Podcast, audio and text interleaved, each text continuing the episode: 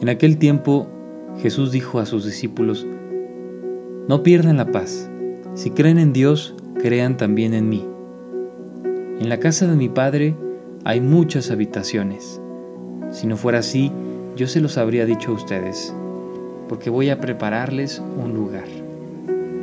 Cuando me vaya y les prepare un sitio, volveré y los llevaré conmigo, para que donde yo esté, estén también ustedes.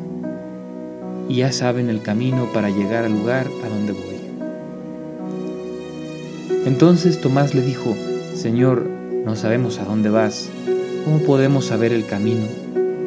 Jesús le respondió, Yo soy el camino, la verdad y la vida. Nadie va al Padre si no es por mí. Palabra del Señor.